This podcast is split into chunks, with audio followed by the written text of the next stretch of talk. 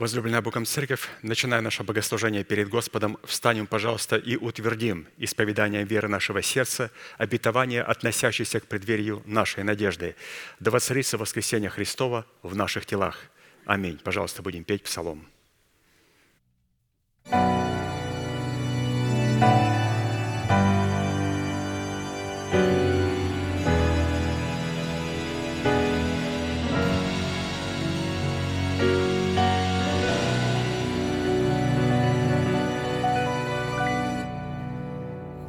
Хвалите Бога во святыне Его. Хвалите Бога на тверди силы Его. Хвалите Его по могуществу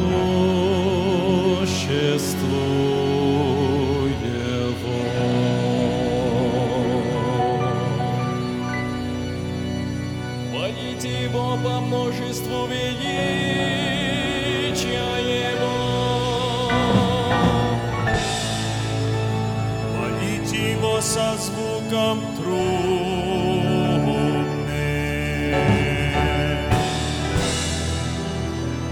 Хвалите его на псалтире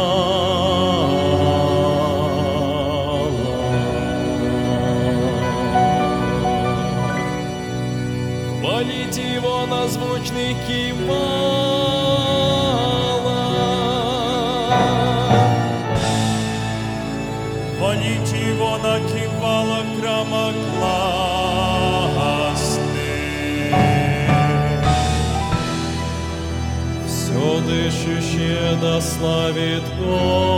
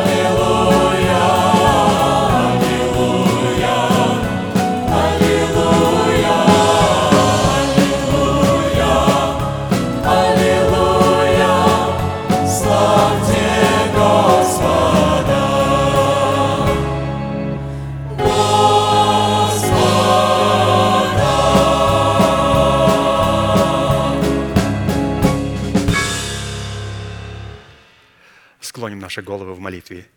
Дорогой Небесный Отец, во имя Иисуса Христа, мы благодарны имени Твоему Святому за вновь представленную привилегию быть на месте, которое очертила десница Твоя для поклонения Твоему Святому имени. И ныне позволь наследию Твоему во имя крови завета подняться на вершины для нас недосягаемые и сокрушить всякое бремя и запинающий нас грех. Да будут прокляты в этом служении, как и прежде, все дела дьявола, болезни, нищета, преждевременная смерть, демоническая зависимость, всевозможные страхи, депрессии, разрушения, косность, невежество – все это да отступит от шатров святого народа Твоего. И ныне встань, Господи, на место покоя Твоего Ты и ковчег могущества Твоего, и да облекутся святые Твои спасением своим, Твоим, и да возрадуются пред лицом Твоим. Дай нам больше от Духа Твоего, пропитай нас Духом Твоим святым, позволь нам найти светлое лицо Твое. Мы благодарим Тебя, что это служение представлено апостолом Аркадием в Твои божественные руки, и мы молим Тебя, продолжай вести его рукою сильную и превознесенную. Великий Бог, Отец и Дух Святой. Аминь. Будьте благословенны, пожалуйста, садитесь.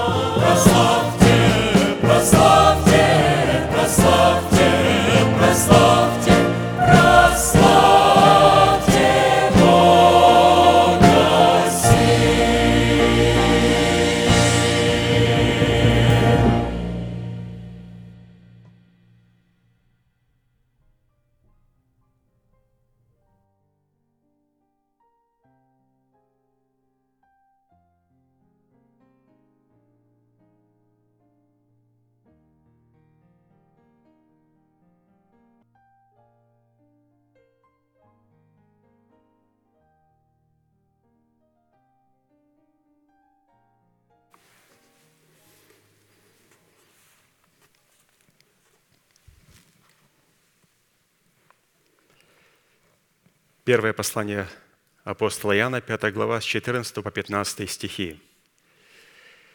«И вот какое дерзновение мы имеем к Нему, что когда просим чего по воле Его, Он слушает нас. А когда мы знаем, что Он слушает нас во всем, чего бы мы ни попросили, знаем и то, что получаем просимое от Него». И у нас возникает вопрос, откуда такая уверенность, что мы получим все просимое от Него. И у нас есть ответ, потому что мы знаем, что Он слушает нас. А Он слушает нас только тогда, когда мы просим в согласии с Его волей. А чтобы знать Его волю, нам необходимо научиться слушать Его в Его заповедях и постановлениях, которые Он предлагает нам в благовествуемом Слове. Итак, здесь представлен принцип соработы человека с Богом посредством своей способности слышать голос Святого Духа в своем духе и способность соглашаться и являть послушание воле Божьей. Встает следующий вопрос. Какие условия нам необходимо выполнить, чтобы слышать голос Святого Духа в своем сердце и отличать его от голосов иных? Для этого нам надо определить, что такое иные голоса и что такое глаз Господа. Иные голоса представлены нам в пяти характеристиках. Это голос собственной плоти, это голос всего мира в лице нашего народа, это голос крови в лице нашего дома, это голос лжепророков в наших собраниях, и это голос религиозных бесов в наших мыслях. Все эти голоса претендуют и борются с голосом Святого Духа в нашем сердце на обладание нашим сердцем. И полем битвы между глазом Божьим и в нашем духе и иным голосами является человеческое сердце. Мы уже не раз делали ударение на том, пишет апостол Аркадий, что способность слышать голос Святого Духа в своем сердце и отличать его от голосов иных будет зависеть от устройства своего сердца в святилище, в котором будет обитать Бог и в котором Он будет нам открываться в своих глазах. Следуя божественному принципу, действующего в теле Христа Иисуса, которым является невеста Агнца или же избранные из множества званых, следует, что любое откровение – мы можем получать не иначе, как только через наставление вере. А принимать такое наставление о вере мы можем только через тех святых, которых поставил над нами Бог. Если мы не согласны с этим принципом, то все наши откровения, которые мы приписываем Богу, являются иными голосами, противящимися глазу Бога, которые приведут нас в погибель, хотя и обещают нам, что ведут нас в небеса. 2 Коринфянам 1, 20, 22. «Ибо все обетования Божии в нем, да и в нем аминь, в славу Божию через нас, утверждающий же нас с вами во Христе и помазавший нас есть Бог, который и запечатлел нас и дал залог Духа в сердца наши». Далее, чтобы определять и отличать природу голоса Божьего в своем сердце от природы иных голосов, мы обратим наше внимание на одно уникальное насказание – которое является определением глаза Господня в сердце человека. В этом иносказании глаз Господень в сердце человека представлен в семи образах, по которым мы сможем проверить, отвечает ли наше сердце требованиям храма Божия или нет. Псалом 28, с 4 по 11 стихи. «Глаз Господа силен, глаз Господа величествен – Глаз Господа сокрушает кедры, Господь сокрушает кедры ливанские и заставляет их скакать, подобно тельцу. Ливан и Сирион, подобно молодому единорогу. Глаз Господа высекает пламень огня. Глаз Господа потрясает пустыню, потрясает Господь пустыню Кадес. Глаз Господа разрешает от бремени лани и обнажает леса, и во храме Его все возвещает о Его славе. Господь восседал над потопом, и будет восседать Господь царем вовек. Господь даст силу народу своему. Господь благословит народ свой миром. Фраза, которую мы здесь встречаем, «и во храме его все возвещает о его славе», указывает на тот фактор, что все вышеперечисленные действия являются составляющими глаза Господа, которые исходят из Его уст в Его храме, в храме нашего тела. И мы с вами увидели семь составляющих, какие голоса должны себя отображать или же озвучивать в храме нашего тела. Это глаз Господа, который силен, Он величествен, Он сокрушает кедры ливанские, этот глаз Господа высекает пламень огня, потрясает пустыню Кадес, разрушает от бремени ланей и обнажает леса.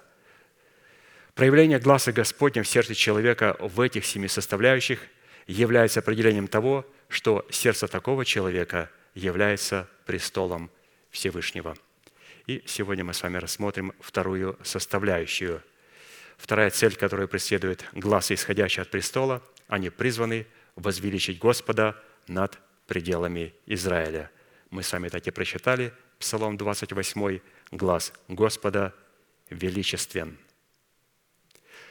Причина, по которой глаз Господень возвеличивает Господа над пределами Израиля, это для того, чтобы явить доказательство Божьей любви над народом, который Бог возлюбил, и ненависть над народом, который Он возненавидел.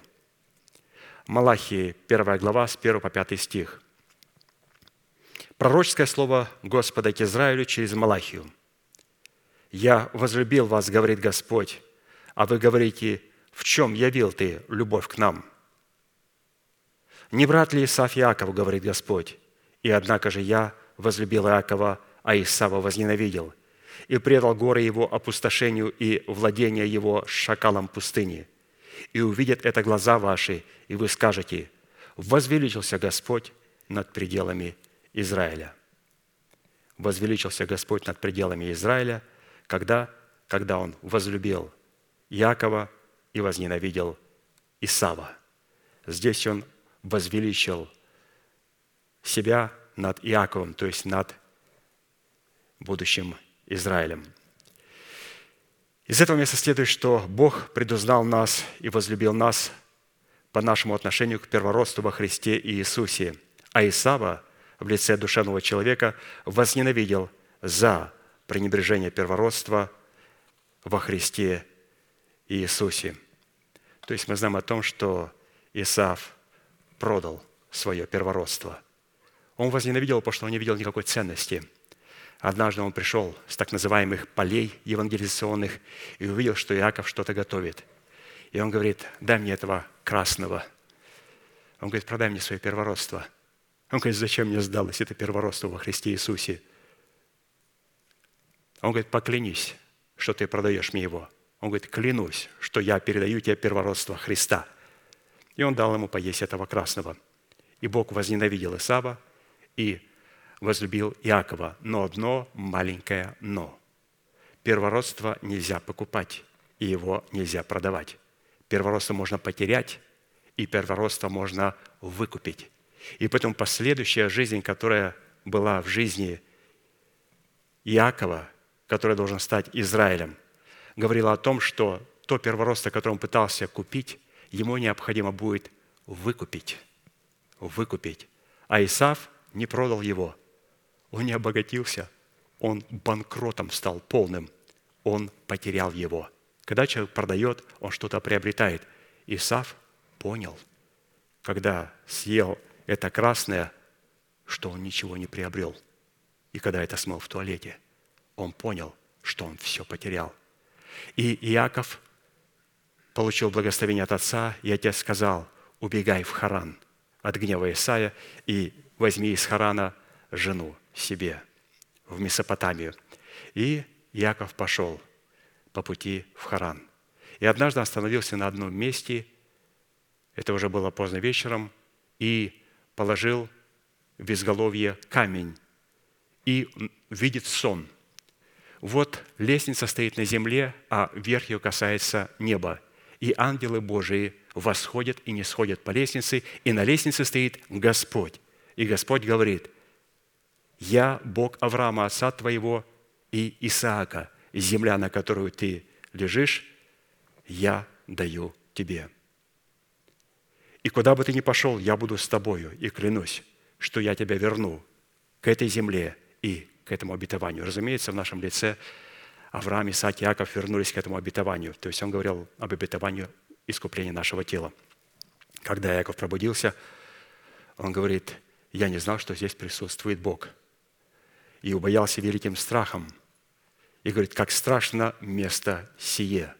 И взял тот камень, который был в изголовье его, воздел на него Илей и сказал, «Если ты будешь со мною и возвратишь меня обратно в эту же землю, то вот этот камень я сделаю Домом Божьим, и из всего, что ты мне дашь, я дам тебе десятую часть и выкуплю это наследие, которое я пытался купить у Исава». И Писание говорит, что он вернулся в это место, которое было названо Вифиль, Дом Божий, и он почтил Бога десятинами и приношениями. И в этих десятинах и приношениях он продемонстрировал Богу, Господь, я не мог это купить. Я запнул моего брата. Но Господь говорит, через это действие увидел, что ты любишь меня. И через то, что сделал Исаф, я видел, что он ненавидит меня. А раз он ненавидит меня и первородца Христа, я возненавидел его – Поэтому, святые, мы сейчас будем петь псалом и благодарить Бога, что у нас есть такая уникальная возможность выкупить это наследие. И что интересно, что практически служение десятины приношений – это была заключительная фаза в жизни Израиля, к этому времени уже был Израилем, для того, чтобы выкупить свое наследие. Практически то, что мы сейчас будем с вами совершать, мы должны понимать, это последний штрих, который дает право нам на наследие. Господь сказал, землю, на которой ты лежишь, я даю тебе. Яков говорит, я выкуплю эту землю. И поэтому это последний штрих, и мы должны это понимать. Господь, я чту Тебя десятинными приношениями и сопричисляю себя к благословениям Авраама, Исаака и Якова, которые через почитание Бога десятинными приношениями показывали право на то обетование, которое Он им обещал. А мы потомки их, и мы сделаем то же самое. Встанем, пожалуйста, и будем участвовать в этом привилегированном служении.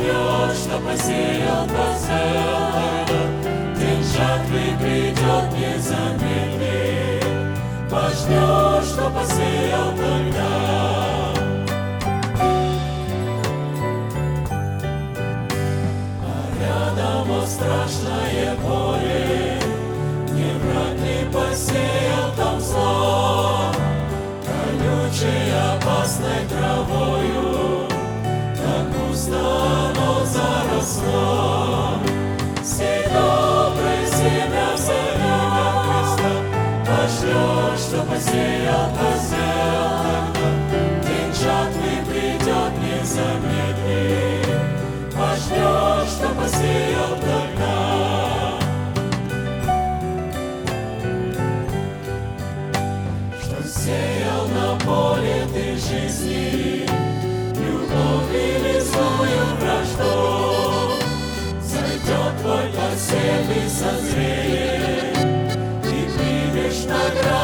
свою.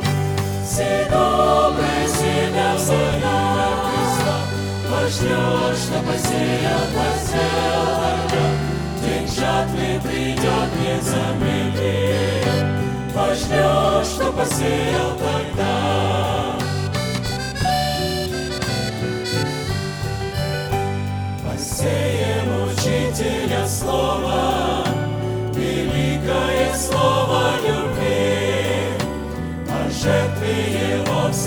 Всем расскажем, о пролитой акцем крови. Все добрые семя всегда Христа, Пошлешь, что посеял, тогда. День жатвы придет, не замедли. Пошлешь, что посеял тогда.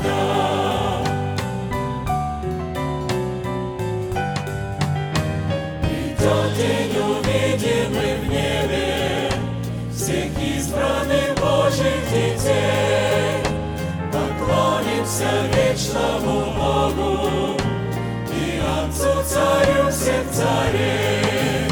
Все доброе семя семя Христа Пожнешь, что посеял, посеял тогда. День жатвы придет, не замедли. Пожнешь, что посеял тогда.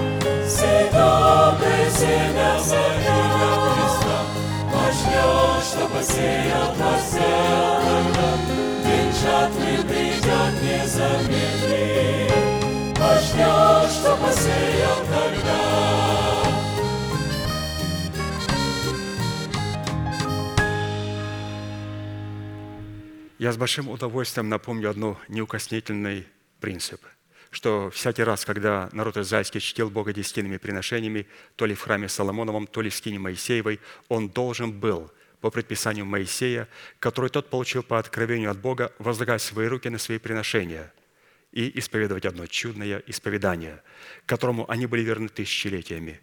Мы с вами, будучи тем же Израилем, привитые к тому же корню, питаясь соком той же маслины, сделаем то же самое. Протяните вашу правую руку, символ правовой деятельности, и, пожалуйста, молитесь вместе со мной. Небесный Отец, во имя Иисуса Христа, я отделил десятины от дома своего и принес в Твой дом, чтобы в доме Твоем была пища. Я не даю в нечистоте, я не отдаю в печали, я не отдаю для мертвого, я глубоко верю в Твое неизменное Слово и рад, что имею привилегию выражать мою любовь и признавать Твою власть. И ныне, согласно Твоего слова, я молю Тебя, да откроются Твои небесные окна, и да придет благословение Твое до избытка на Твой искупленный народ во имя Иисуса Христа. Аминь. Будьте благословены, пожалуйста, садитесь.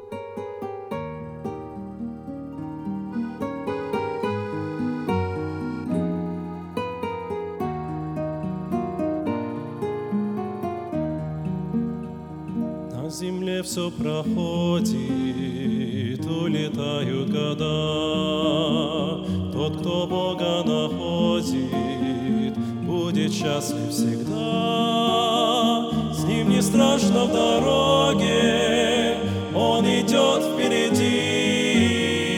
Нет печали, тревоги, все осталось позади. С ним не страшно в дороге,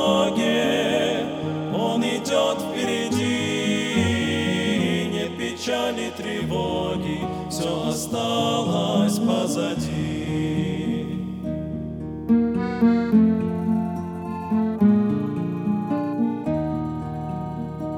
Иисус, друг наш лучший, не оставит в беде. Через равнины и кручи приведет нас к себе.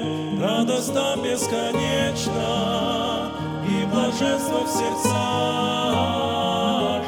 Христом будем вечно в доме нашего Отца. Радость там бесконечна и блаженство в сердцах. Жить Христом будем вечно в доме нашего Отца.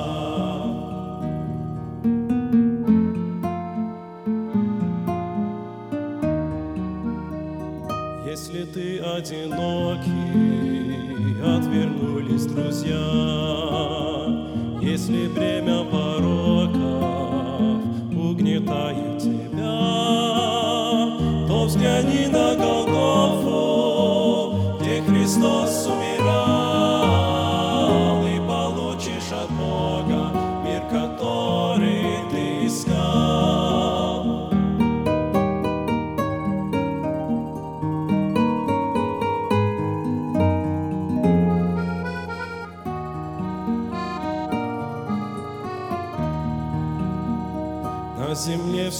все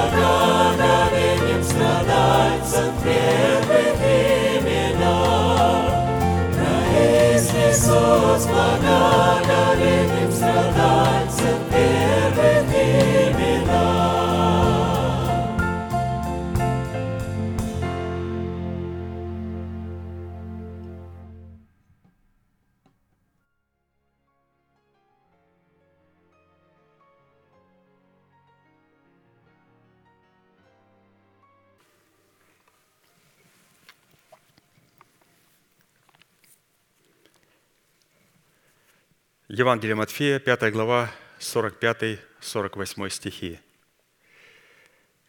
«Да будете сынами Отца вашего Небесного, ибо Он повелевает солнцу своему восходить над злыми и добрыми и посылает дождь на праведных и неправедных. Итак, будьте совершенны, как совершен Отец ваш Небесный». Это призыв, призыв к совершенству, к совершенству нашего Небесного Отца.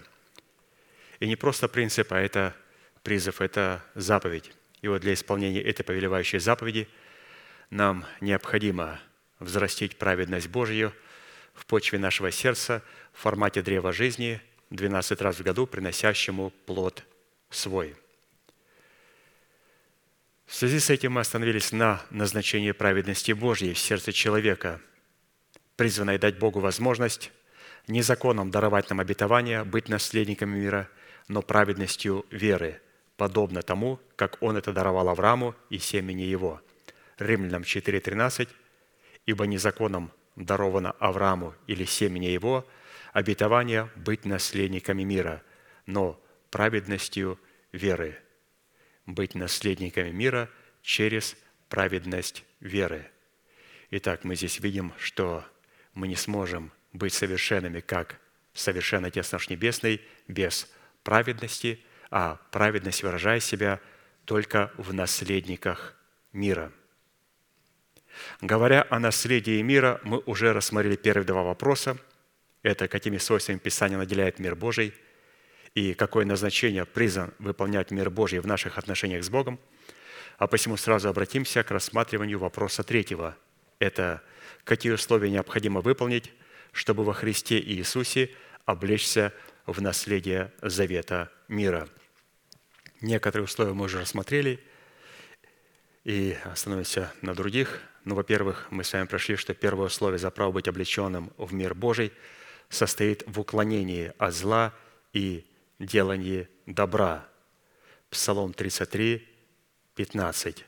«Уклоняйся от зла и делай добро, ищи мира и следуй за ним».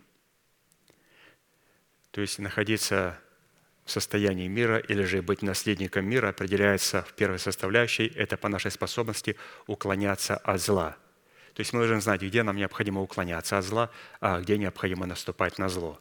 И пастырь очень подробно и понятно объяснил нам, что мы уклоняемся от зла только в тех сферах, за которые мы не несем ответственности. И мы наступаем на зло в тех сферах, за которые мы несем ответственность. Поэтому если мы будем наступать на зло в тех сферах, за которые нас никто не поставил нести ответственность, то, разумеется, мы встретимся с проблемой. И, разумеется, если мы будем перекладывать ту ответственность, которую Бог возложил на нас в тех сферах, на других людей или же на Бога, я предаю в руки твои и моих детей, то, вы знаете, у Бога вообще-то только два варианта. Его сейчас или чуть попозже перевести в вечность. Бог очень лимитизированный. Ему что-то сделать, ему необходимо, чтобы дать право сделать на этой земле. Поэтому Он дал это право своим родителям, чтобы они дали право Богу на основании Его Слова Божьего что-то сделать для их детей. А мы говорим, ага, знаю, как Господь будет делать. Вначале Он хочет во мне что-то сделать, а потом через меня благословить моих детей. Именно так. Вначале Бог наказывает меня, исправляет меня, а потом показывает через меня образец моему сыну.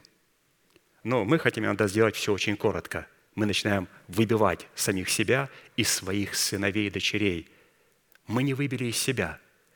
Но это нечестно, когда мы выбиваем из них то, что мы не выбили из себя. Это нечестная игра. Второе условие за право быть облеченным в мир Божий состоит в выполнении условий иметь головной убор из весона. Отсутствие у нас головного убора из весона во время поклонения – это со стороны человека попытка выдать себя за Христа – Потому что, чтобы представить власть Бога, Христос, как муж, имеющий жену, не должен покрывать голову, потому что он есть образ и слава Божья. А жена, то есть церковь его, есть слава мужа, и она перед Христом покрывает свою голову. Третье. Условие за право быть облеченным в мир Божий состоит в устроении и образовании в самом себе твердого духа. Исайя 26, 3. «Твердого духом ты хранишь в совершенном мире, ибо на тебя уповает Он». Опять мы говорим, что если мы являемся наследниками мира, то Господь хочет поместить нас в совершенный мир. Но кого Он помещает? Только человека с твердым духом. И апостол Аркадий показал нам анатомию человека, который обладает твердым духом. Иными словами, твердый дух – это человек, который имеет надежду в своем сердце и имеет упование на эту надежду, или же имеет надежду в действии – Писание говорит, что вера же есть осуществление ожидаемого и уверенность в невидимом. Слово «ожидаемое» обозначает надежда в действии. Я ожидаю, я уповаю, я ставлю на этой истине свой, свое здание, на этом фундаменте и ожидаю. Поэтому вера же есть осуществление ожидаемого, или же надежды в действии, или же упования – и уверенность в невидимом. То есть уверенность в невидимом – это говорит, что все то, что Господь нам дает, оно находится в невидимой сфере. Что такое в невидимой? Она есть, но ее не видно. Она есть, но ее не видно. Она есть в Иисусе Христе. Вы скажете, а как ты знаешь, что она есть для тебя в Иисусе Христе? Да потому что эта истина легла в мое сердце. И все те обетования, которые находятся во Христе Иисусе, это отображение в моем сердце – они есть у меня во Христе. И теперь я облокачиваюсь на это обетование, и несмотря ни на какие штормы, несмотря ни на что, продолжаю уповать на эту надежду. Четвертое. Условие за право быть облеченным в мир Божий состоит в проявлении любви к Слову Божьему в формате закона Божьего. Вот здесь мы остановимся чуть-чуть поподробнее. Еще раз – Цена или же условие за право быть облеченным в мир Божий, она состоит в проявлении любви к Слову Божьему. Какому Слову Божьему? В формате закона Божьего. Псалом 118, 165. «Велик мир у любящих закон Твой, и нет им преткновения».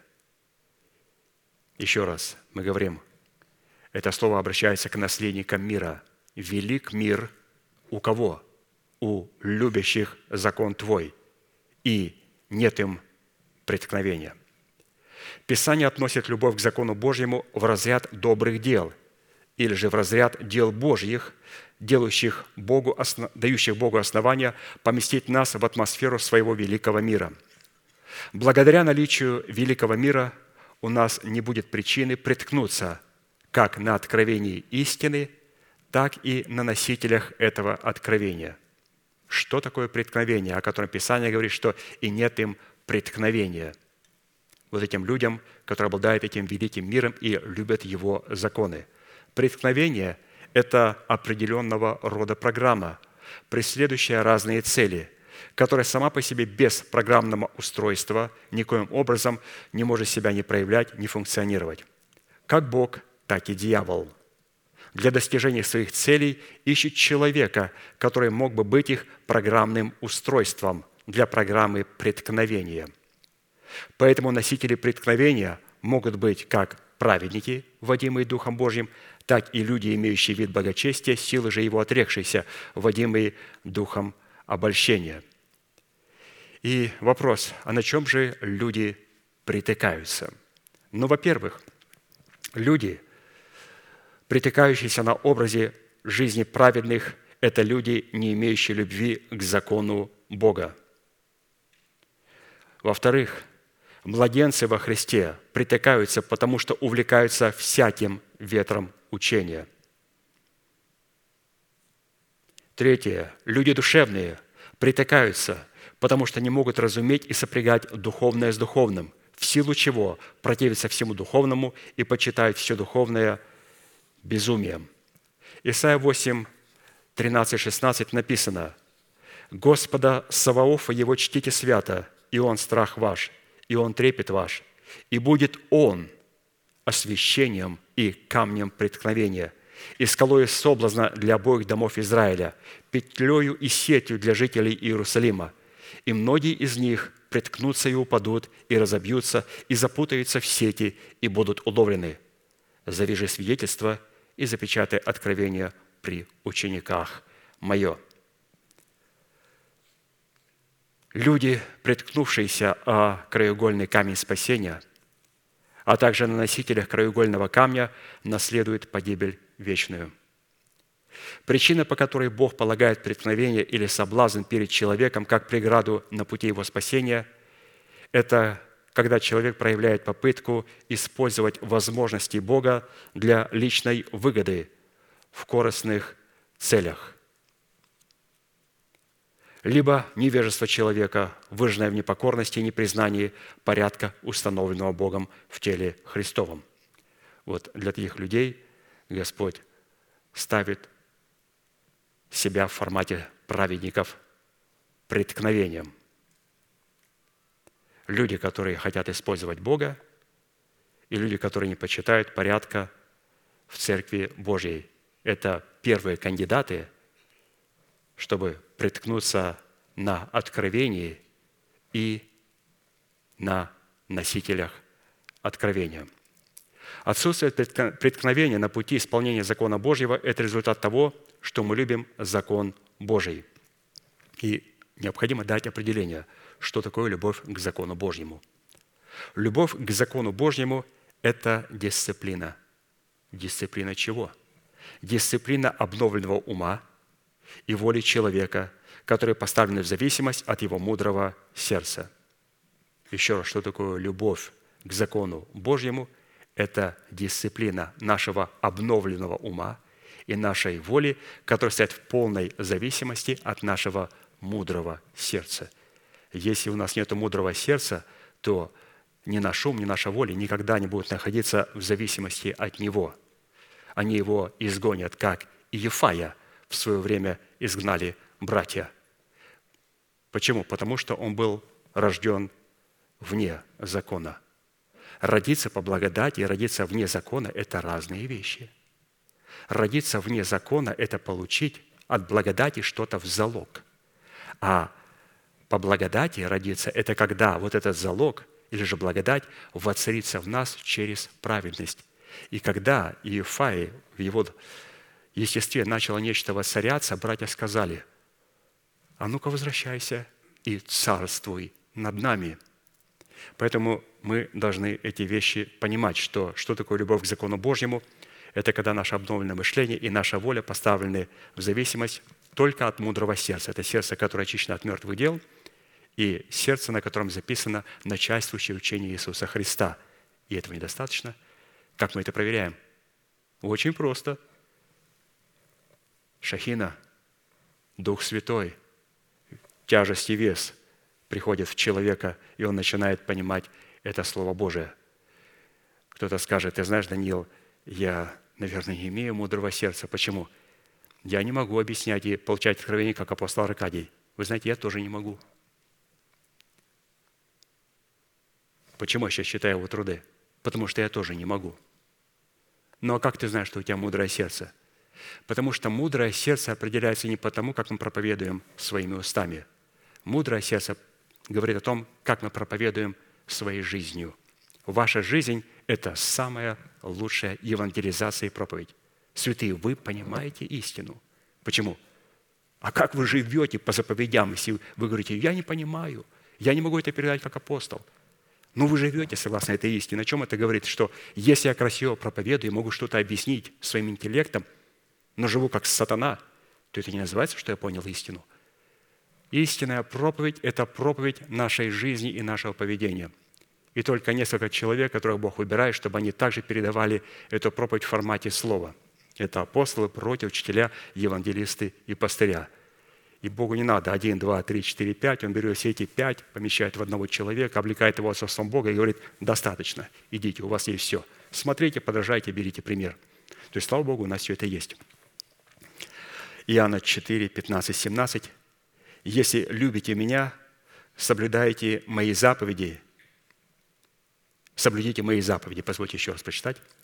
«Если любите Меня, соблюдите Мои заповеди, я умолю Отца и даст вам другого утешителя, да пребудет с вами вовек, Духа истины, которого мир не может принять, потому что не видит Его и не знает Его, а вы знаете Его, ибо Он с вами пребывает и вас будет». То есть здесь говорится о Духе Святом, который приходит как урим, как шахина, шахина в наше сердце, как тяжесть на имеющуюся мудрость в формате учения, которая лежит уже в нашем сердце. Вот эти люди, они имеют любовь к закону Божьему. И Иисус говорит, если любите Меня, соблюдите Мои заповеди. Хорошо, Иисус. Что такое соблюдать заповеди Божьи? Соблюсти заповеди Божьи – это возжелать сердцем познания заповедей. Это утолять алканье и жажду сердца заповедями – это исполнять заповеди, это хранить заповеди в своем сердце, это пребывать в заповедях, это размышлять о заповедях, это взирать на заповеди, это не выходить за пределы заповедей, это не повреждать и не умолять заповедей, это бодрствовать на страже заповедей, это не вносить идолов в пределы заповедей, это избавляться посредством заповедей от примесей плоти, и это дорожить заповедями, как нетленным сокровищем. Вот это и есть соблюсти заповеди Господним. Итак, давайте зададим четыре вопроса. Что следует рассматривать под законом Божьим? Второе. Какие цели преследует Бог своим законом? Третье. Какую цену следует заплатить, чтобы любить закон Божий? И четвертое. Каким образом определять, что мы любим закон Бога? И начнем с вопроса первого. Итак, вопрос первый. Что следует рассматривать под законом Божьим? Границами, в которых владычествует Бог и за которые Он несет ответственность перед самим собою, является Слово. Слово, исходящее из Его уст, которым Он сотворил видимое и невидимое, и которым Он содержит видимое и невидимое. Колоссянам 1, 10, 17. «Ибо им создано все, что на небесах и что на земле, видимое и невидимое, престолы ли, господство ли, начальство ли, власти ли, все им и для Него создано – и Он есть прежде всего, и все им стоит.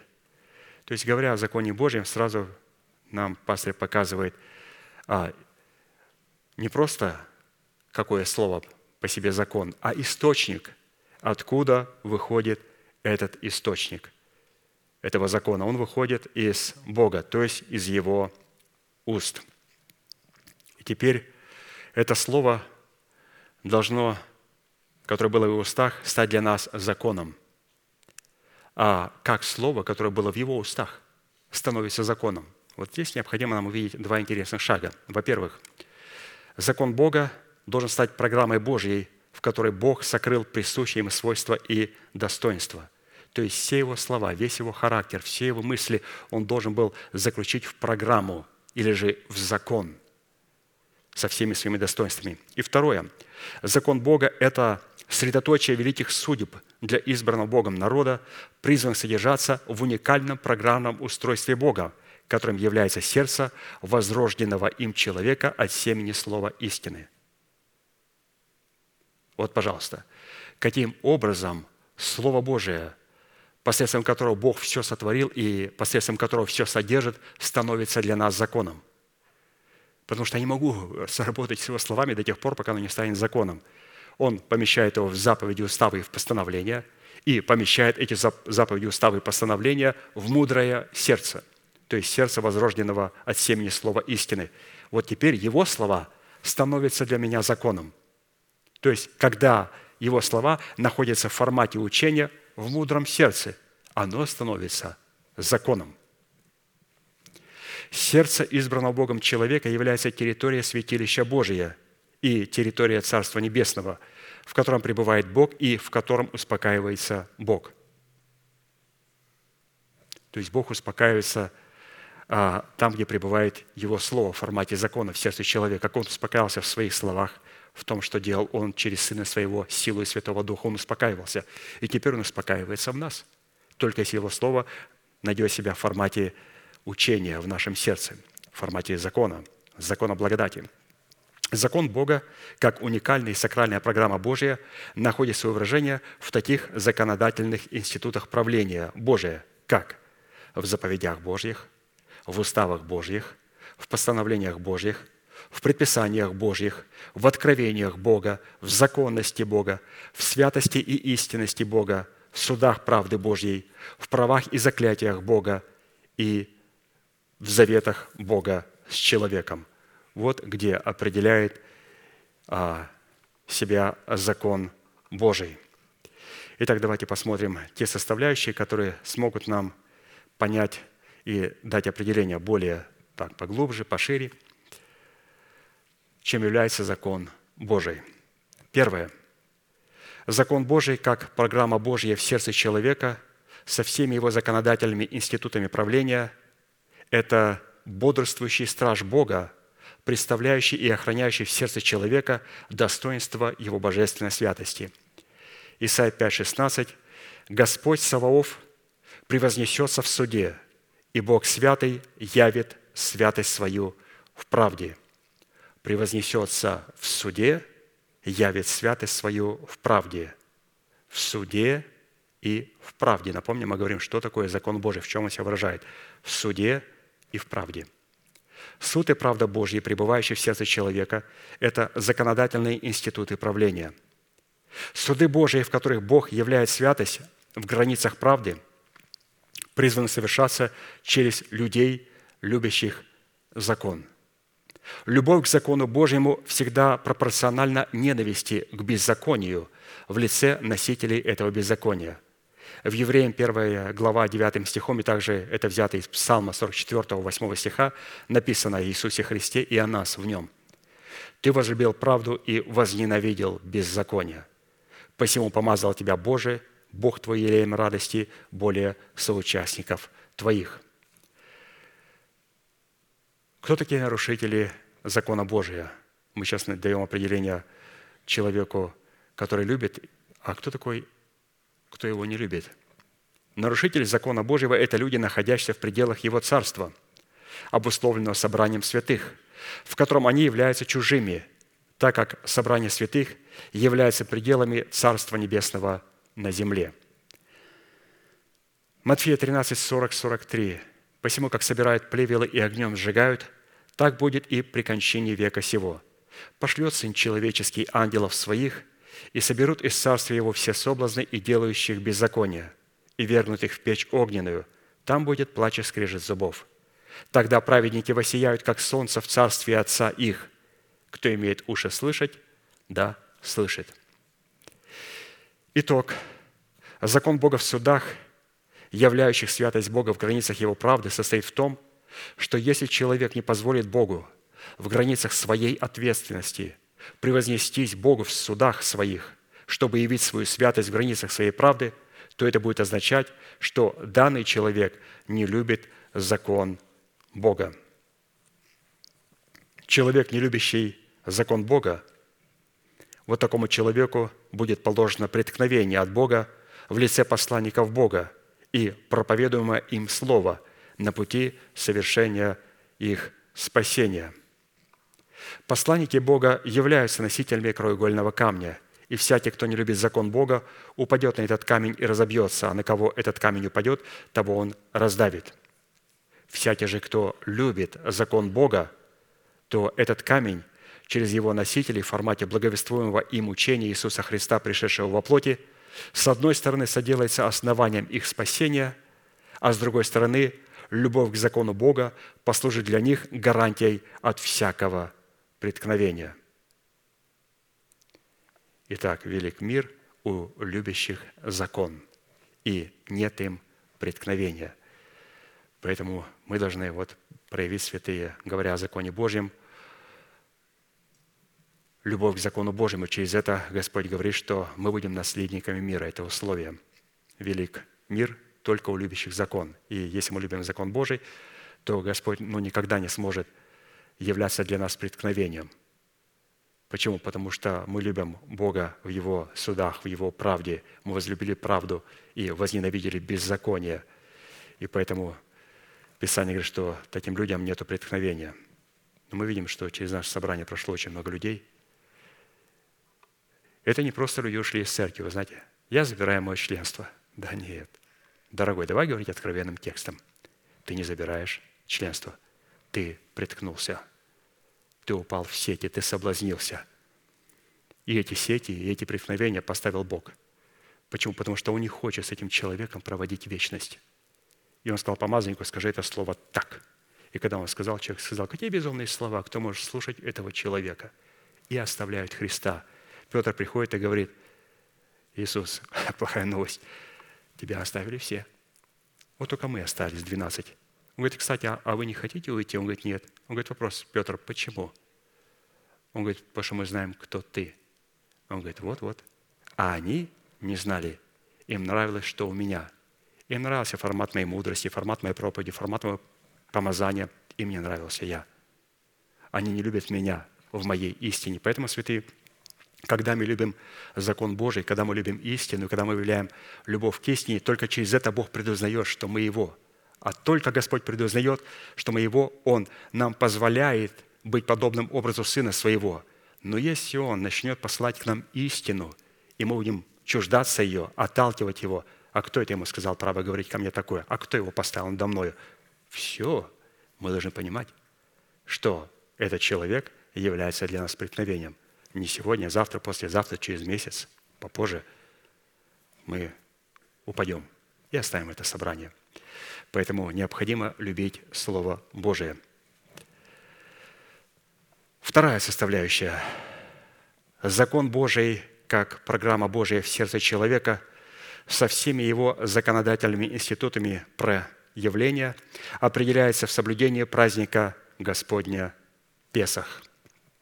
Человек ненаучный, как следует соблюдать праздник Песах, никогда не сможет любить закон Бога.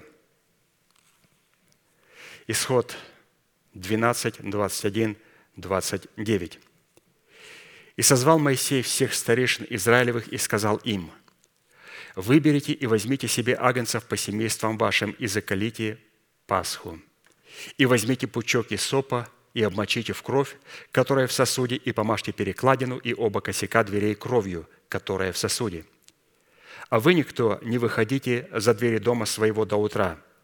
И пойдет Господь поражать Египет, и увидит кровь на перекладине и на обоих косяках, и пройдет Господь мимо дверей и не попустит губителю войти в домы ваши для поражения. Храните сие как закон для себя и для сынов своих навеки. Когда войдете в землю, которую Господь даст вам, как Бог говорил, соблюдайте сие служение. И когда скажут вам дети ваши, что это за служение? Скажите, это пасхальная жертва Господу – который прошел мимо домов сынов Израилевых в Египте, когда поражал ептян, и домы наши избавил. И преклонился народ, и поклонился. И пошли сыны Израилевы и сделали, как повелел Господь Моисею и Аарону, так и сделали. В полночь Господь поразил всех первенцев в земле египетской, от первенца фараона, сидящего на престоле своем, до первенца узника, находящегося в темнице, и все первородное из скота. Главная цель Песах Господа состояла в том, чтобы вывести народ израильский из рабства египетского навстречу Господу в пустыню, чтобы дать Израилю закон и заключить с ним завет.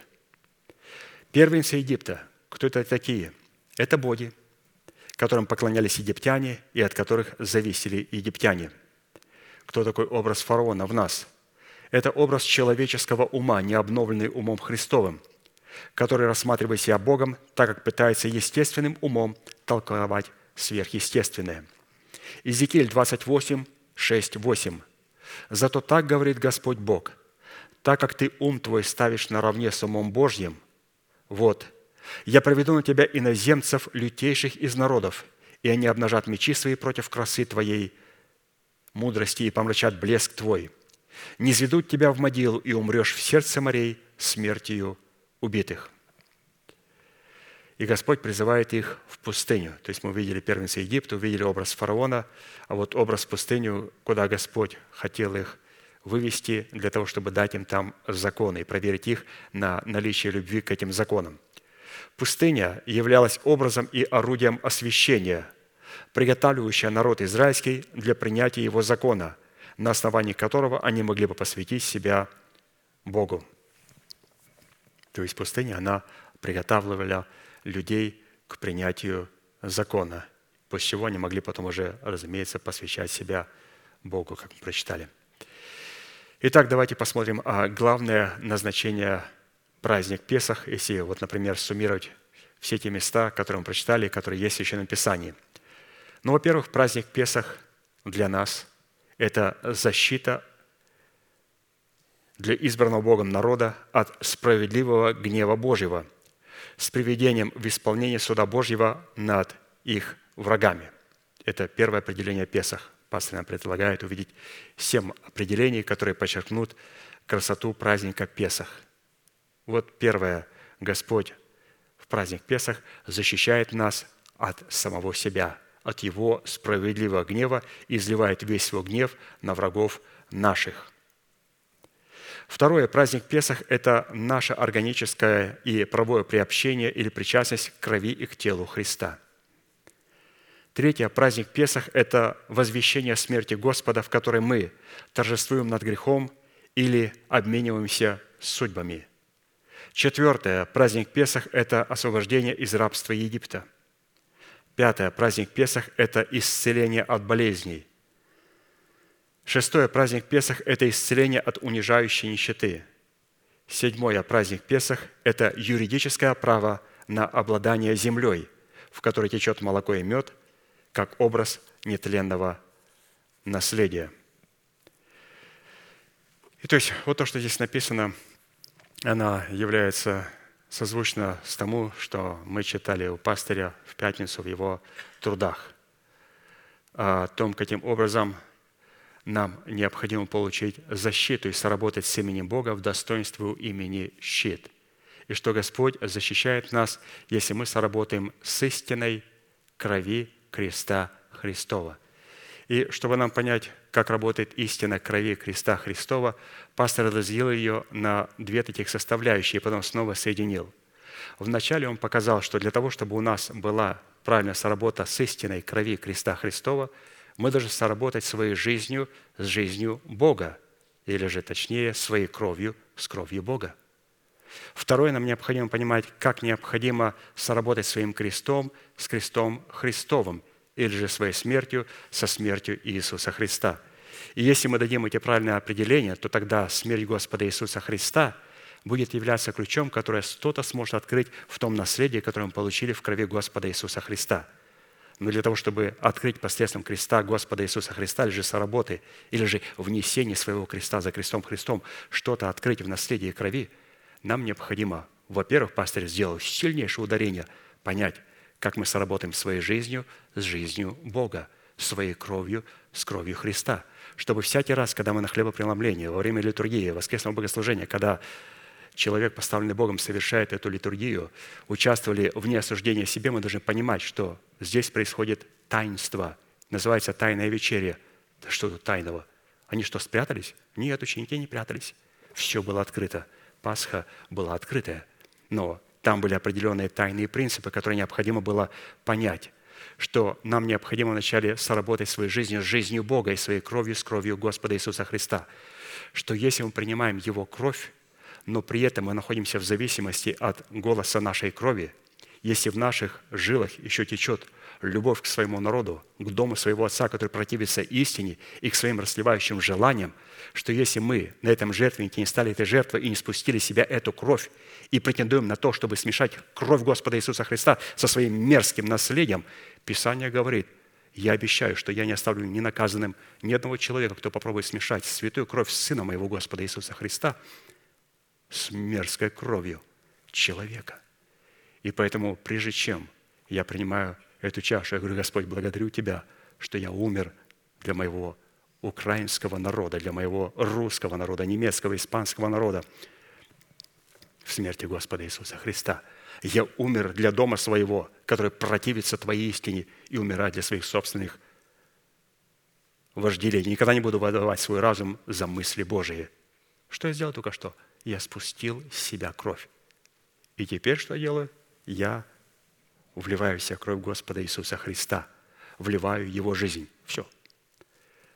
Его кровь не смешалась с моей мерзкой наследственной кровью, с его грехами, похотями, со всеми этими грязными вещами. Я принял его кровь. И теперь во мне через веру есть наследие, которое находится в крови Господа Иисуса Христа. Теперь я помню, что пастор сказал, на этом нельзя останавливаться. Теперь надо открыть это наследие. Как? Через соработы со смертью Господа. Необходимо взять крест Господа Иисуса Христа и следовать за Ним. И вот как раз вот этот крест Господа Иисуса Христа будет являться ключом, который откроет наследие. Поэтому иногда люди платят цену и думают, сейчас я открою там, и открывают, а там мусор, там мерзость. Почему? Потому что туда никогда не была влита кровь Господа Иисуса Христа. Писание говорит, что никто к ветхой одежде не представляет заплаты из небеленой ткани, ибо вновь пришитая отдерется от старого, и дара будет еще хуже. То есть небеленая ткань – это ткань новая. И иногда мы покупаем вещи и одеваем на своего сына, и он говорит, о, большие штанишки, большие штаны. Я говорю, слушай, постираем, они станут меньше. И это правильно.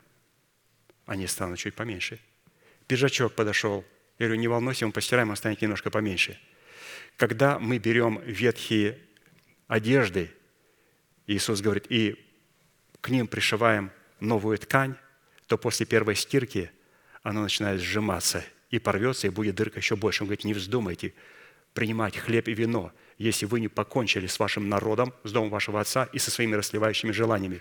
Поэтому мы как говорим, как покончить? Я же согрешил. Поэтому всегда перед хлебопреломлением мы вызываем святых к алтарю, когда они выходят и ставят вот эту точку в крови Господа Иисуса Христа над этим грехом.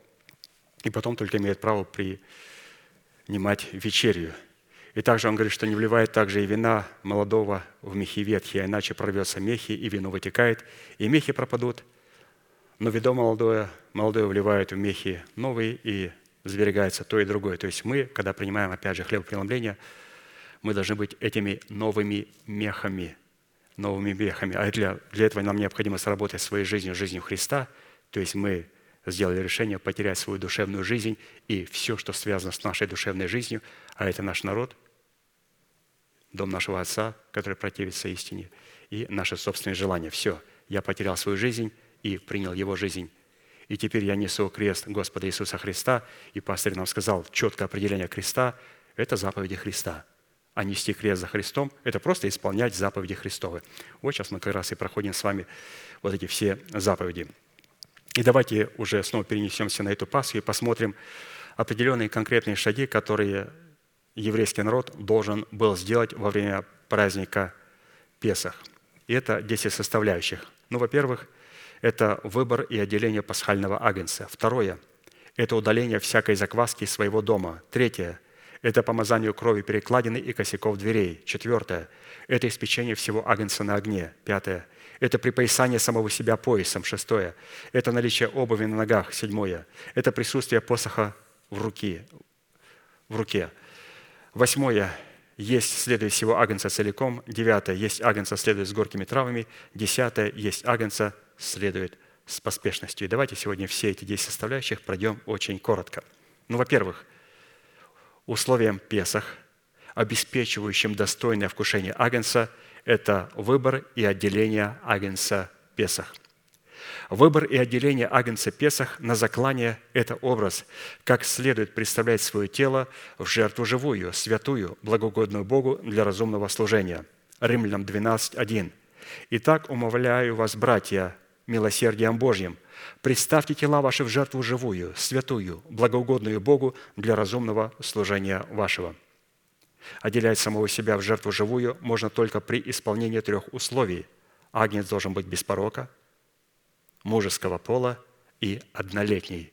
И о чем это говорит? Быть без порока означает принимать оправдание даром по благодати искуплением во Христе Иисусе. Это когда наши дела идут за нами. А когда мы не принимаем дело искупления Господа Иисуса Христа, то есть не принимаем оправдания по благодати, то тогда наши дела идут впереди нас. А это очень страшно, когда хоронят там какого-то епископа и говорят, что дела его идут перед ним, он сделал такое-то и такое-то. Слушайте, этот человек прямо залетел в ад с таким грохотом. Почему? Потому что он всегда делами пытался оправдаться и умирая, полностью будучи разочарованный в спасении. Жена ему говорит, ну ты же епископ, ну поставь дела впереди. Он говорит, так не работает. Я это только сейчас понял. Я иду в ад. Ты же епископ. Он говорит, не работает. Я иду в ад. Епископ должен был стоять позади. Я не христианин. Поэтому, святые, очень важно знать, что наши дела должны идти, наши звания, титулы, погоны, все это там, позади. Впереди титул Господа Иисуса Христа. Что они говорят? Как только они пристают перед Богом, моментально снимают все свои звания, все свои титулы, полагают перед престолом, поклоняются перед Богом и начинают восхвалять кровь Господа Иисуса Христа. Кровь Господа Иисуса Христа. Второе отвечает требованиям, должна наша жертва мужеского пола. То есть мы прочитали без порока, теперь мужеского пола. Мужского пола – это исповедать веру сердца, называя несуществующее как существующее. И третье – быть однолетним означает принимать благодать в личности Святого Духа и зависеть от Святого Духа. Исайя 63, 4. «Ибо день мщения в сердце моем, и год моих искупленных настал». Вот этот год моих искупленных, вот этот один год, или же однолетний агнец – то это говорит о том, что этот год должен настать у нас. А когда настанет он? Тогда, когда Дух Святой станет не просто гостем, а Господом и Господином нашей жизни. Это придет только тогда, когда мы будем любить закон Божий. Ну, в данном случае мы рассматриваем закон Божий в постановлении праздника Песах. Второе условие Песах, обеспечивающим достойное вкушение Агнца, являлось очищение или удаление из своего жилища всего ковосного – и последующим приготовлением опресноков. Очистить свой дом от закваски означает осветить или очистить самого себя от всякой примести порока и лукавства, исходящего от нашей ветхой природы, которая в Писании образно называется старым тестом. Для чего? Чтобы нам быть новым тестом, облечься в нового человека. 1 Коринфянам 5, 7, 8. «Итак, очистите старую закваску». То есть вот снять с себя ветхого человека, отложить прежний образ жизни ветхого человека, сливающего в обольстительных похотях, чтобы быть вам новым тестом, то есть облечься в нового человека, созданного по Богу в праведности, святости истины, быть новым тестом, так как вы бесквасны, ибо Пасха наша Христос, заклан за нас. Посему станем праздновать не со старой закваскою – не закваскою, порокой лукавства, но с опресноками чистоты и истины. Это говорит о том, что апостол Павел понимал, что люди продолжают праздновать со старою закваскою. То есть мы должны понимать, что мы не имеем права праздновать со старою закваскою. Третье условие Песах являлось помазание кровью Агнца, перекладины и косяков дверей своего дома – И что включает в себя вот это понятие помазать кровью агнца, косяки и перекладину? Вот три составляющие, которые нам откроют этот принцип. Во-первых, кровь на таких дверях образно указывала, что этот дом является для человека святыней и прибежищем во Христе от справедливого гнева и возмездия Божия. 2 Коринфянам 5, 17. «Итак, кто во Христе, тот новая тварь. Древнее прошло, теперь все новое. Поэтому, когда мы помазываем через исповедание косяки и перекладе нашего дома, я говорю, что я нахожусь во Христе. Второе. Кровь на этих дверях образно указывала на церковь Иисуса Христа, которая является домом Бога. 1 Тимофея 3,15. «Чтобы, если замедлю, ты знала, как должно поступать в Доме Божьем, который есть церковь Бога, живаго, столб и утверждение истины». То есть мы обязательно будем состоять членами определенной поместной церкви. Иногда люди говорят, что я член Вселенской церкви, то есть я не являюсь... Вот египтяне – это были члены Вселенской христианской церкви, интернетная церковь. Вот это египтяне. Вот Писание говорит, пройду в эту ночь и поражу всех их. Почему? Он говорит, зайдите в свой дом, помажьте кровью агнца косяки этого дома, и пускай это сделает старейшина, главный человек, представляющий отцовство Бога. И тогда я пройду мимо этой церкви. А все остальные египетские, которые я там член Вселенской церкви или других каких-то церквей, непонятно, они будут поражены. И третья кровь на таких дверях, мы говорим о том, чем является вот эта кровь на дверях. Третья составляющая, кровь на таких дверях, образно указывала на то, что мы являемся домом Бога или собственностью Бога. 1 Коринфянам 3,16. «Разве не знаете, что вы храм Божий, и Дух Божий живет в вас?» Вот, пожалуйста, вот теперь мы пришли, что, оказывается, этим домом, этими дверями являемся мы с нами.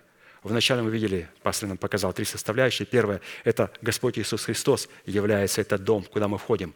И он говорит, чтобы это не было абстрактно. Его церковь является домом. Мы ходим в эту церковь. Для чего мы шли в эту церковь? Чтобы мы стали домом, и чтобы мы помазали косяки нашего сердца, и перекладины его, и открыли, и чтобы искупление Божие вошло в наше сердце. Но когда оно входит в наше сердце вот в формате этой помазанной крови, она входит в формате залога, то есть запечатанная.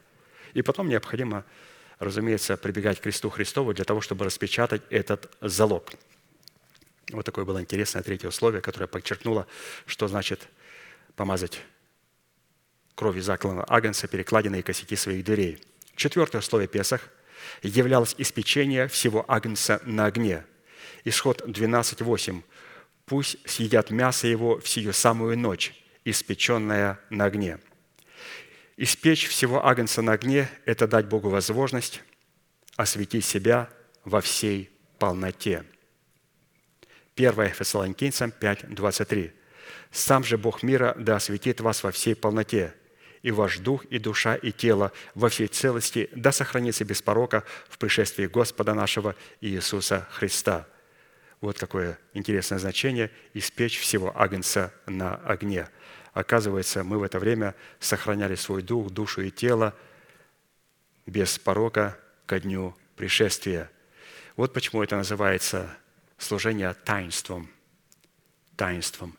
Это не потому, что церковь как масонская такое, у которых есть только в здании только одна дверь есть. Без окон, только одна дверь. И там не знают, а что там у них проходит внутри. О, это нельзя. У нас очень много дверей, громадные окна. Люди заходят через них и ничего не могут понять. Почему? Потому что таинство заключается не просто, когда все залеплено и написано какое-то непонятное название над этим зданием, какое-то сообщество непонятно. А когда ты приходишь, здесь идет прославление, идет глубокая истина, ты говоришь, Господи Боже мой, если ты не откроешь, я вообще ничего не пойму. И он говорит, конечно же, я открою. Это таинство, которое он открывал своим ученикам, открывая сегодня вот нам через проповедь нашего пастора брата Аркадия. Пятое. Условием Песах, обеспечивающим достойное вкушение агнца, это чтобы наши чресла были припоясаны. Исход 12.11. «Ешьте же вот так, пусть чресла ваши припоясаны». Это Пасха Господня. Быть припоясанным – это иметь обновленное мышление, поставленное в зависимость от устройства и порядка нового человека, созданного по Богу в праведности и святости истины – 1 Петра 1, 13.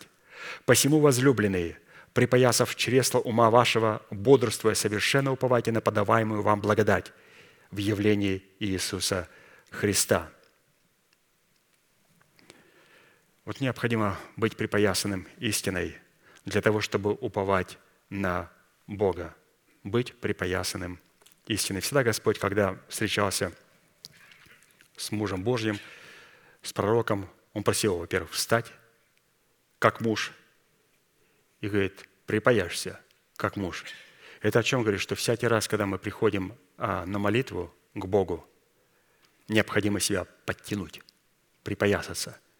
И вполне возможно, когда мы, вот научно были пастырем, когда мы говорим в молитве определенные слова, и мы сказали фразу, мы говорим, нет, что эта фраза неправильная. Мы говорим, Господи, вот, позволь мне откорректировать эту фразу. И я корректирую ее уже правильным способом. И это нормально. Писание говорит, мы должны себя припоясаться. В разболтном состоянии нельзя заходить в присутствие Бога. Надо обязательно потянуть свой ремешок, все истины, и потом заходить и в формате этих истин начинать обращаться к Богу. Шестым условием Песах, обеспечивающим достойное вкушение Агнца, это необходимость иметь обувь на своих ногах. Исход 12.11. «Ешьте же его так, пусть чресла ваши будут припоясаны, обувь на ногах ваших – это Пасха Господа». То есть необходимо иметь обувь на наших ногах. Что значит быть обутым? Быть обутым – это быть светом или укрепленным городом на вершине горы, который проявляет себя в силе соли и света. Ефесянам 6, 14, 15 написано, «Итак, встаньте, припоясав чресла вашей истины и облегшись в броню праведности и обув ноги в готовность благовествовать мир». И обув ноги в готовность благовествовать мир. Поэтому необходимо, святые, быть обутым – быть обутым, то есть благовествовать. Вы скажете, а как благовествовать? Вот мы с вами говорили, что самая лучшая проповедь Евангелия – это когда человек соблюдает заповеди. Не когда он говорит заповеди и там пытается проповедовать церковь, вы должны делать это, вы должны делать то. Когда человек начинает жить этими заповедями, и тогда люди окружающие начинают обличаться. И вы знаете, еще раз напомню одно интересное определение, которое мы недавно слышали, о том, кто может обличать. Апостол говорит, что все люди не просто могут обличать, все люди должны обличать. Но только человек, которого поставил Бог в церкви, апостол или пастырь, это человек, который может обличать словом. Все остальные должны обличать христианским поведением и добрыми христианскими манерами.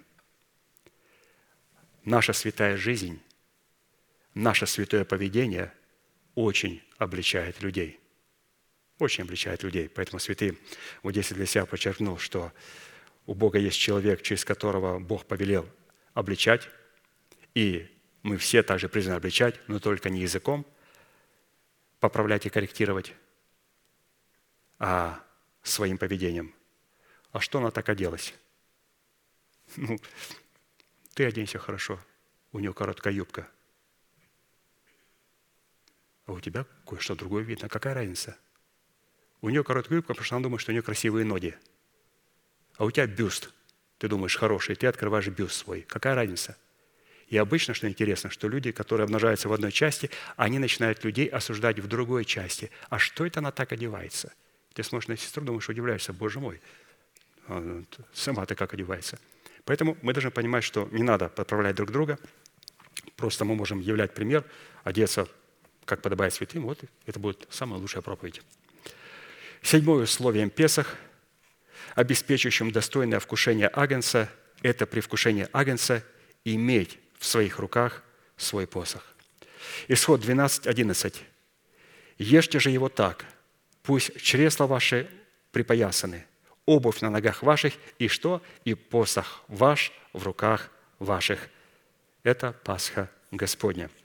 Иметь в своих руках посох – это силою слова веры господствовать в своем духе над своей душою, так как слово веры, как и посох, это один из видов оружия как защиты, так и нападения.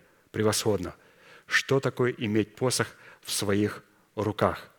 То есть это господство своего духа над своей душой, но только через Слово. Это очень важно, святые. Надо прям вникнуть в эти слова. Я бы вообще, знаете, святые, посоветовал вот эти два богослужения, вот эти два а, конспекта, просто а, выйти на наш веб-сайт и сделать download, скачать вот проповедь пастыря. Вот эти два служения, где он раскрывался, работа нашей жизни, жизнью Бога, с работы нашего креста с крестом Христом в пятницу. И а, то, что мы рассматриваем праздник Песах, это просто это настольная, настольная вот книжка, а, такая брошюрка, будем говорить, в которой показываются все истины, ну как они красиво показаны. Поэтому вот здесь написано, что нам надо иметь посох.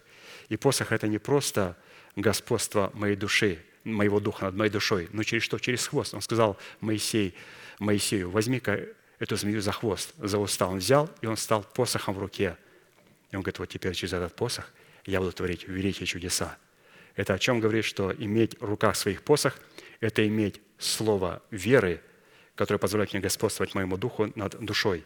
И что этот посох делает? Он нас защищает и также помогает нам поражать врага. Защищает и поражать врага. То есть посохом Пастух мог, разумеется, одной стороной крючком а, маленького ягненка, овечку, которая упала в ямку, достать, а на другой стороне был очень острый наконечник, и они убивали льва и медведя.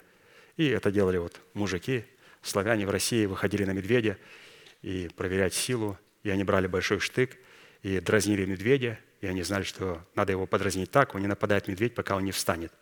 И все, как он выходит? Да он знает теорию, технику. Он бьет по морде медведя. Медведь приходит в бешенство. И когда медведь становится на своей лапы, это знак того, что теперь он пойдет на убой, он будет убивать, он начинает драться. В это время они брали этот кол, подходили к дереву, брали кол, упирали в дерево кол и направляли его в сердце. И медведь, когда прыгал, он его прямо через сердце проходил. Но если не было дерева, то, разумеется, упирали в камень, ставили это копье ему, и он падал на это и умирал на этом копье. То есть мы должны понимать, что какую силу имеет а, наш посох. Что когда вот ветхий человек встанет на свои добы, «Боже мой, Боже мой, бедный человек, кто избавит меня от всего тела смерти». Мы ставим посох, и он падает на этот посох. Как? Благодарение Богу, что Он духом жизни освободил меня от закона греха и смерти. Восьмое – Условием Песах, обеспечивающим достойное вкушение агнца, это есть всего агнца целиком. Исход 12, 8, 9. «Пусть съедят мясо его в сию самую ночь, и не ешьте от него недопеченного или сваренного в воде, но ешьте испеченное на огне, голову с ногами и внутренностями». Если агнц, есть агнца целиком, это принятие полного учения Христова внутрь своей сущности, которая делает нас способными познавать Бога. То есть принимать всю истину, принимать всю истину. Вот в чем заключалось неразумие неразумных дев? Почему Писание говорит, одни мудрые, а другие неразумные? Вот если дать сказать вот людям, вы знаете, что неразумные – это люди, которые уповают на свой разум. А я скажу, что это такое вы говорите? Это говорит так Библия. Мудрые – это кто уповает на Слово Божие своим сердцем. Неразумные – это кто уповает на свой разум и дают оценку Слову Божьему в свой разум. И когда оно им нравится, они полагают его в свой разум. Когда не нравится, они его убирают. Мудрые же, они что делают? Они определяются с источником, через который Бог говорит. И когда они определились с источником, это берет очень много времени, чтобы найти этот источник, мы находим его, и потом мы понимаем, принимаем это слово от человека Божьего в наше сердце и слагаем – если мы не понимаем, мы не звоним моментально пастырю, а что это такое здесь говорят? Вот подождать, как некоторые святые у нас приходили и говорили, вы знаете, когда мы говорили, а что такое, а почему я не понимаю, почему так, а вот так? Он говорит, давайте подождем. Он говорит, проходило одно, два, три собрания, мы все получали ответ. Мы все получали ответ. То есть это работает. И Писание говорит о том, что нам необходимо есть всего агнца целиком, принимать всю истину, и мало того – мы не можем принять истину, если мы не принимаем человека, через которого Бог дает эту истину. Ой, я так люблю учение. Хорошо. Мы можем проверить. Вы любите того человека, через которого Бог дает эту истину? Вот через любовь к этому человеку можем определить, насколько мы любим эту истину. Через любовь к тому месту, на котором Бог дает эту истину, мы определяем, как мы любим закон Божий. Мы говорим о том, чтобы нам быть наследниками мира, Господь должен явить великий свой мир для любящих закон. Вот мы любим закон Божий, не просто любим слова Божии. Эти слова Божии нам даются в формате законов и уставов. Где? Когда они, эти слова Божии трансформируются через устав Божий, через апостола, нам в закон, устав, в постановление, в пункты и подпункты обязательно. Чтобы нам легче было понять. И когда мы все это понимаем, мы все это принимаем вместе с человеком, который нам дает Бог, и на том месте, на котором пребывает Бог, мы тогда вот правильно совершаем праздник Пасхи. И Писание говорит, что а, не ешьте от него недопеченного или свариванного в воде. То есть не надо варить в казанке своего интеллекта откровения. И также позволить этому Слову Божьему быть хорошо испеченному, то есть войти во все сферы моей жизни и хорошо там огоньком поработать. Все должно быть испеченное, все должно быть огоньком, огонек везде должен проработать. Это же не говорится просто, что было с Иисусом Христом, это говорится о том, что, что будет с теми, кто находится в Иисусе Христе. Девятое слово Песах, обеспечивающим достойное вкушение агнца, это есть его с пресными хлебами и горькими травами. Исход 12.8. «Пусть съедят мясо его в сию самую ночь, испеченное на огне, с пресным хлебом и горькими травами.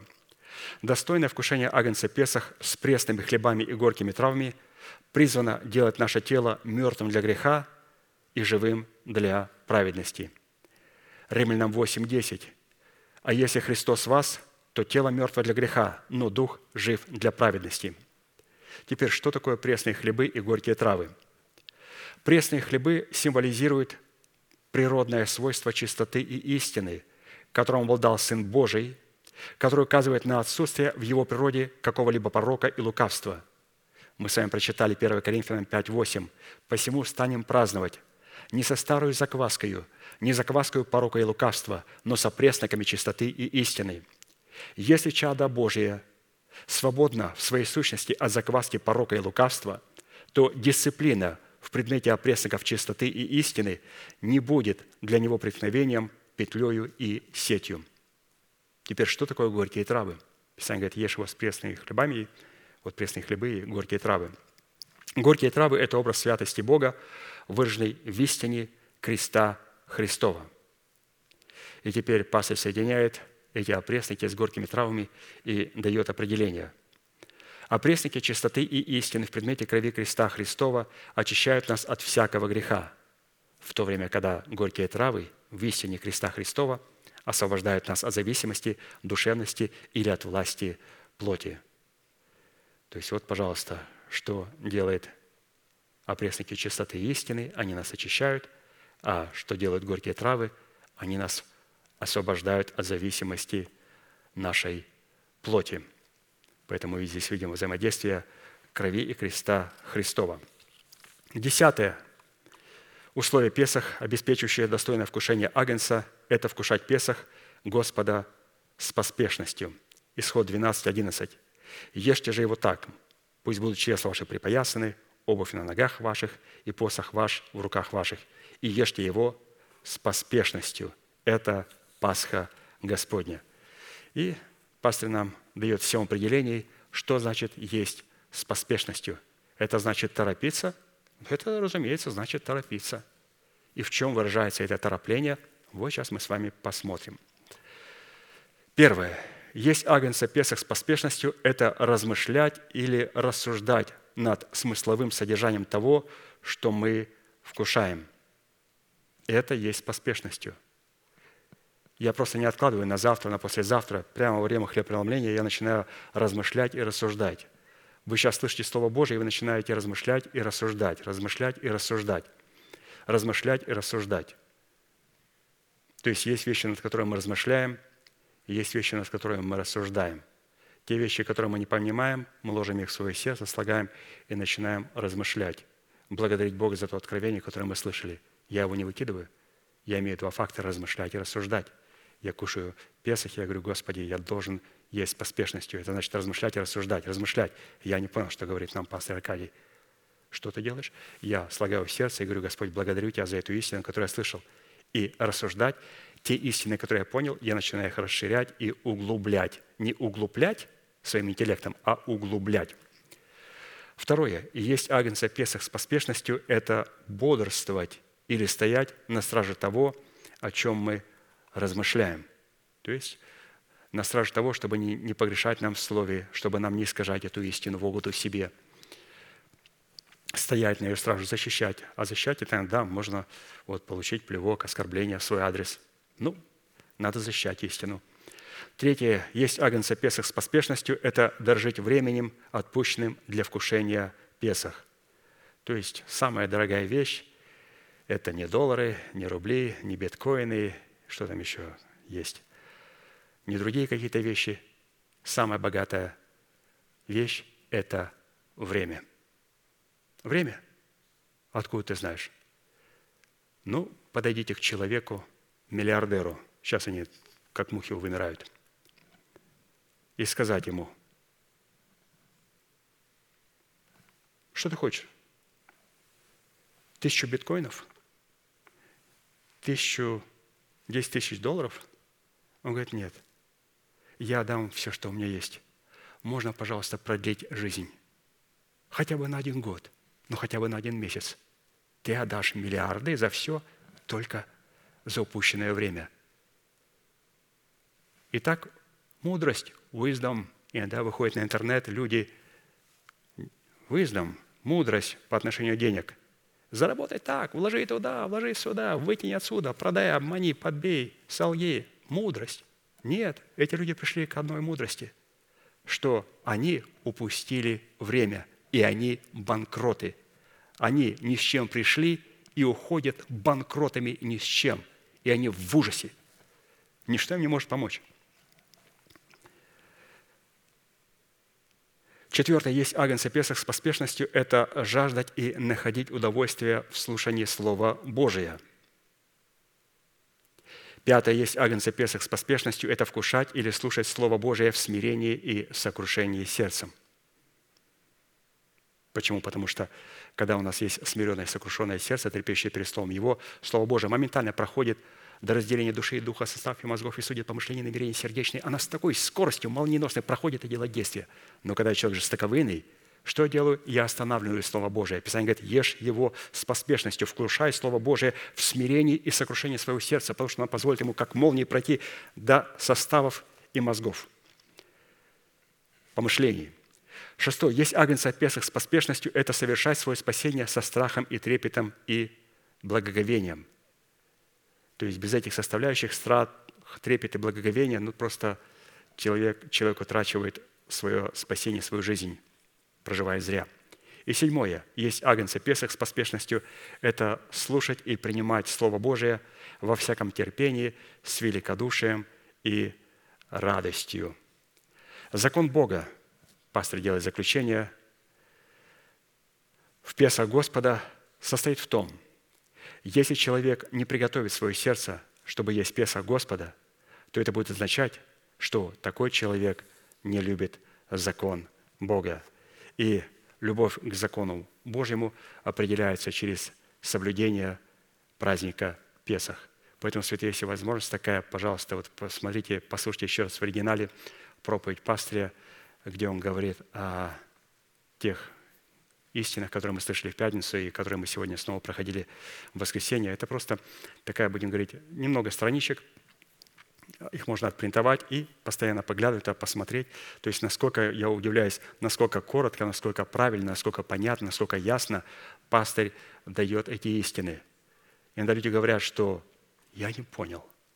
Я раньше это слышал. У меня такое ощущение, что я слышу это в первый раз. У меня тоже такое впечатление. Потому что уникальность нашего пастыря в том, что когда он говорит глубокие откровения, он это не говорит в каком-то ажиотаже – он говорит, как будто бы это все нормально. Это просто истина такая. Но когда мы начинаем работать с этим Словом Божьим, я говорю, Боже мой, какая красота, как правильно, это как можно было выразить все в одной фразе. Пастырь просто читает в смирении, в кротости. Вообще диву даюсь получить такое откровение, так его изложить и просто читать, как будто бы это просто – Тут, думаю, если я, я бы с таким бы ажиотажем сделал, я бы, ну, может быть, обоском стал говорить, братья, это. То есть я читаю, потому что я э, беру пример с нашего пастыря. Он дает такие глубины, такие драгоценности, и берет эти драгоценные камни, и люди смотрят, бриллианты, громадного размера бриллианты, и начинают объяснять, показывать, люди говорят, это самый большой бриллиант, который есть на планете Земля. И пастор просто держит его и объясняет его, показывает ему все грани. Потом берет аметист, самый громадный аметист, и спокойно говорит и проповедует. И люди говорят, что это? Вы знаете, что вот то, что он держит в руках, это самый дорогой, самый большой камень, который когда-либо существовал. Оно находится, может быть, там за закрытой, должно находиться где-то в закрытых стенах. Должна стоять security. А пастор берет и просто вам преподает так. Поэтому мы должны знать, святые, с чем мы и с кем мы имеем дело. Мы сейчас будем молиться, и я на это место призываю каждого человека, кто хотел бы правильно соработать с Богом, с Его, с истиной, с Его законом. И правильное вкушение праздника Песах – это правильно сработать своей жизнью с жизнью Бога. У нас есть что оставить для того, чтобы нам принять то, что Бог для нас приготовил. И у нас есть та истина, истина креста Христова, которая поможет нам получить наследие, которое мы имеем по праву в Иисусе Христе. А это наследие будет только тогда, святые, только тогда, когда мы смерти Господа Иисуса Христа потеряем три института, от которых зависит наша душа – Люди говорят, это банальная истина. Извините, это не банальная истина. Это три института, которые громче всего орут у меня в моих жилах.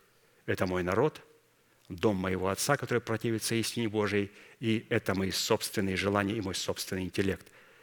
Они мучают, они кричат, они орут, но мы это все сливаем, мы это все выкидываем, и говорим, Господь, мы являемся новыми мехами, и пускай в меня вливается новое вино, и оно не прорвется, вино не пропадет, и мехи не прорвутся. Я никогда не буду представлять заплатку от твоей праведности к своей старой одежде.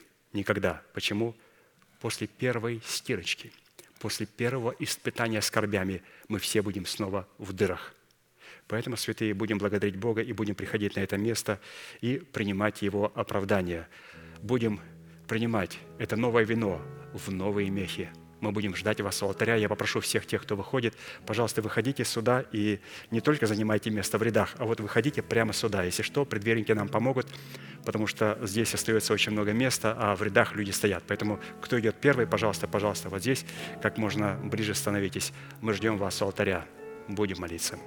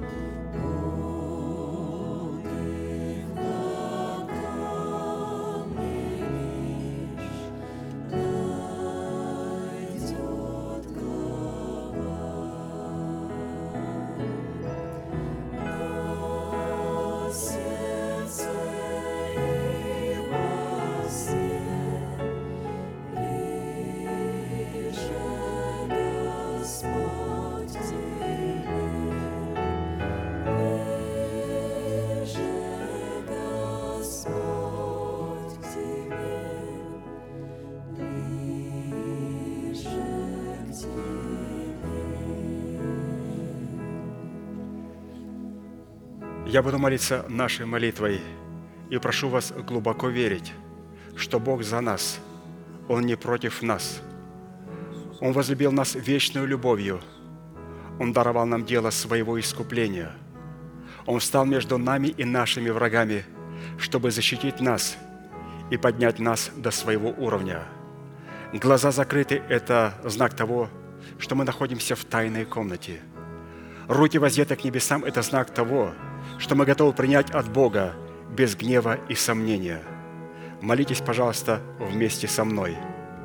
Небесный Отец, во имя Иисуса Христа, я прихожу к Тебе, и на этом святом месте, в собрании святого народа Твоего, я раскрываю мое сердце, чтобы Ты мог увидеть мою боль, мое страдание, мою рану, нанесенную грехом и похотью, которые я ненавижу и от которых я отрекаюсь. Я прихожу к Тебе с моей зависимостью, запинающим грехом, болезнью, страхами, попорной честью и поруганным достоинством. Прошу Тебя, прости меня, омой меня, очисти меня, исцели мою рану, восстанови меня, защити меня кровью Сына Твоего. И прямо сейчас, перед небом и адом, я хочу исповедать, что согласно Твоего Слова я омыт, я очищен, я исцелен, я восстановлен, я оправдан, я спасен. Прощаются грехи ваши и беззакония ваши во имя Иисуса Христа. Да благословит тебя Господь, да презрит на тебя светлым лицом своим и помилует тебя и дадаст тебе мир. Да падут вокруг тебя тысячи и десятки тысяч, одесную тебя, а к тебе не приблизится. Да придут на тебя благословения гор древних и холмов вечных, и да будет шумом не спровергнуто из тела твоего держава смерти, и на ее месте да будет воздвигнута держава жизни и воскресения, и весь народ да скажет Аминь.